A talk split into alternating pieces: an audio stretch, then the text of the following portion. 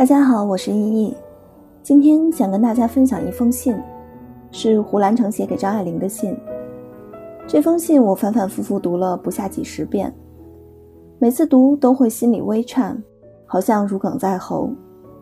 之前读的大都是张爱玲的文字，也都是站在她的立场上来看胡兰成的。可仅此一封信，我便知张爱玲的感情也不是白付了。也许很多人会说。男人嘛，说的比唱的还好听。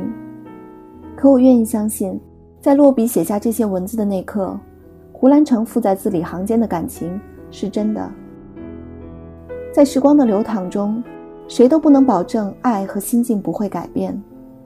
可哪怕只有那一时一刻的真心，你便不能否认它是存在的。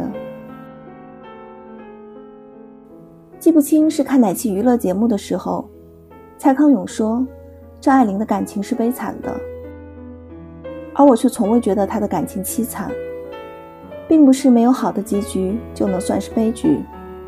如此傲气的女人，可遇见一个让她爱到卑微的男人，在某种程度上讲，应该是一桩幸事。否则，她此生能否遇见真爱，也未可知。有人说张爱玲是天生的作女。”若非这般，他也不会抑郁终身。可若他不是如此，他也便不是张爱玲。说起张爱玲与胡兰成告别的决绝，很多人都会想到梅兰芳和孟小冬。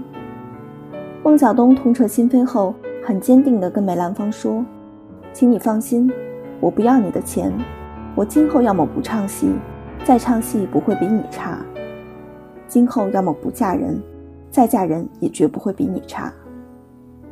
最后，孟小冬嫁了青帮大佬杜月笙，像是一种为了爱情的赌气。而张爱玲不同，她仅是对胡兰成的失望，这种失望与他人无关。爱若无法是唯一，她就宁愿不要。这种简单而纯粹的放手，是她真诚的性格使然，如此才会更加决绝。孟小冬也曾说，此后再也不与梅兰芳往来。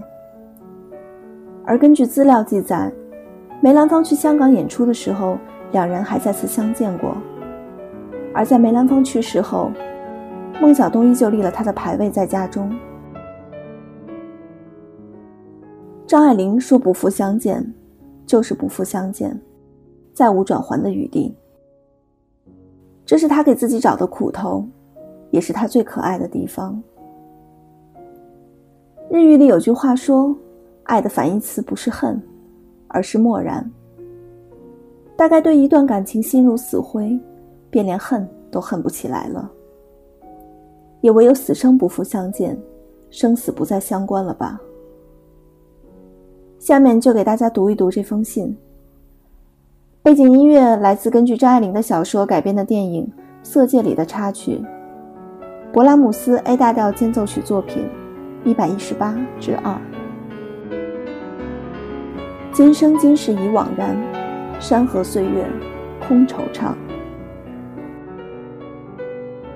艾琳，我坐在汪川里的湖边，看微风拂过，湖面浮着枯黄的柳叶，柳枝垂落水面，等待着风急雨的飘落。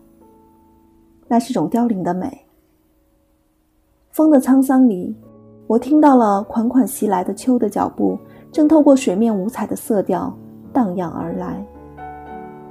湖水的深色给人油画的厚重感。那天边的夕阳，是你爱看的。不知道你经常仰望天空的那个窗台，如今是何模样？如今是谁倚在窗边唱歌？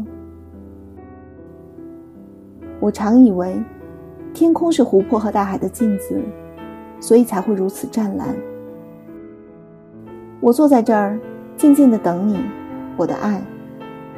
而你，此刻在哪里呢？真的永不相见了吗？记得那时，我们整日的厮守在你的住所——静安寺路赫德路口一九二号公寓六楼六五室。艾琳。你可还记得我们第一次见面时的情景？想想也是好笑的。到现在我还无法解释当时的鲁莽。在天地上读了你的文，就想我是一定要见你的。从苏青那里抄得了你的地址后，就急奔而来，得来的却是老妈妈一句：“张小姐不见人的。”我是极不死心的人，想要做的事一刻也耽搁不下，想要见的人是一定要见的。那时只有一个念头：世上但凡有一句话、一件事，是关于艾琳的。便皆成为好，当即就立于你家门口写下我的电话和地址，从门缝塞进。你一日下午就打电话过来，我正在吃午饭，听得电话铃声，青云要去接，我那时仿佛已感应是你的，就自己起身接了。你说你一会儿来看我，我就饭也不吃了，坐也不是，立也不是，吩咐青云泡茶。只等你来了。我那时住大西路美丽园，离你家不远，不一会儿你就来了。我们一谈就是五个小时，茶喝淡了一壶又一壶。艾琳，你起身告辞，我是要坚持送你归去。二月末的天气里，我们并肩走在大西路上，梧桐树儿正在鼓芽，一只只蠢蠢欲动的模样。而我们，好的已宛若多年的朋友。一日一早，忍不住的一睁开眼就想要见到你。我打电话去，老妈妈接的，说张小姐忙了一夜在休息。但我还是很早就去了，从电梯管理员那里拿了报纸，坐于你家门口的楼梯上等你。老妈妈开门出去买菜，见到我。一定要我到屋里坐，我怕扰了你，还是坐在楼梯上安心，直到你醒。你从门洞里歪出半张脸，眼睛里看得到你是欣喜的，这是我希望得到的回应。换了鞋，跟在你身后进了房间，你房间里竟是华贵到使我不安。那陈设与家具原简单，亦不见得很值钱，但竟是无价的。一种现代的新鲜明亮，几乎是带刺激性。当时我就想，三国时东京最繁华，刘备到孙夫人房里竟然胆怯，艾琳你的房里亦像这样的有兵器。在艾琳面前，我想说什么都像伸手抱胡琴，辛苦吃力，人道不着正字眼，丝竹之音变为金石之声。那天你穿宝蓝绸裤袄，戴了嫩黄边框眼镜，越显得脸儿像月亮。你给我倒茶，放了糖的，才知道你原是跟孩子一般极喜欢甜食的。此后的数日，每隔一日我是必去的，到后来竟是止不住的，天天要去了。而你也是愿意见我的，我们整夜整夜的说话，才握着手。天就快亮了。这样，有半年光景，我们就结婚了。可是世事布下的局，谁能破了？之后因时局发展，我又辗转武汉，在那里认识小周，自此背信于你。可是生在那个动荡的年代，人人都要疯掉了。次年，日本无条件投降。我被划为文化汉奸，被政府通缉，到温州老家避难，与秀美成婚。你来看我，要我与小周同你之间做出选择。我不愿舍去小周，更不愿失去你。我无法给出选择。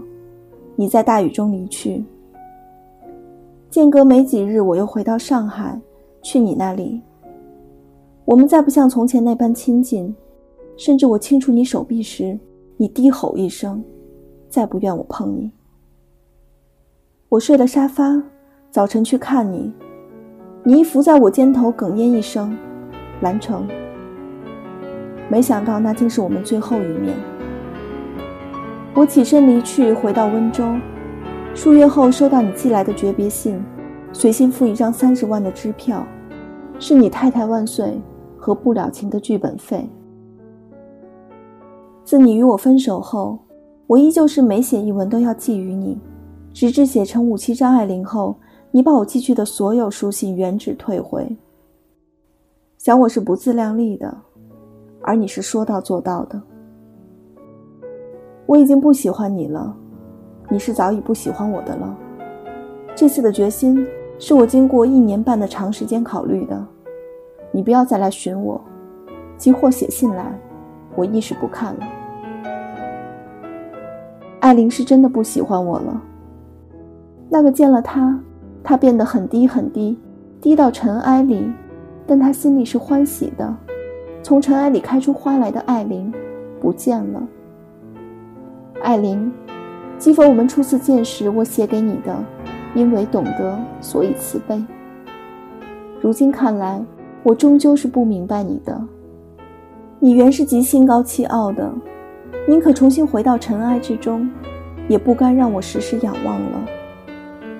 之前我竟一直愚笨到想你永远是我窗前的那轮明月，我只要抬头，是时时都能仰望见你的。忽而又想起那日你对我说：“我自将猥亵了。”不，艾琳，我立刻慌张起来。你要好好的，我去找你。熟悉的静安寺路，熟悉的一九二号公寓六楼六五室。树立门前，门洞紧闭。我曾无数次的在门洞打开后看到你可爱的脸，可是你毕竟是不在了。六三室的妇人粗声对我说：“六个月前你已经搬走。”我想象不出那一屋的华贵随你到了哪里，那一层金黄的阳光。如今移居到了哪儿？还有那随风翻飞的蓝色窗帘，遗落在何处？离开的时候，第一次没走楼梯。我在这昏黄的公寓楼梯间里，隔着电梯的铁栅栏，一层层的降落，仿佛没有尽头，又恍惚如梦。我仿佛是横越三世来见你的，而你却不在。想你与我之间的事，仿佛是做了一场梦。你是一直清醒着的，而我梦醒来，我身在忘川，立在属于我的那块三生石旁。三生石上只有艾琳的名字，可是我看不到艾琳，你在哪儿？原是今生今世已惘然，山河岁月空惆怅，而我终将是要等着你的。兰城，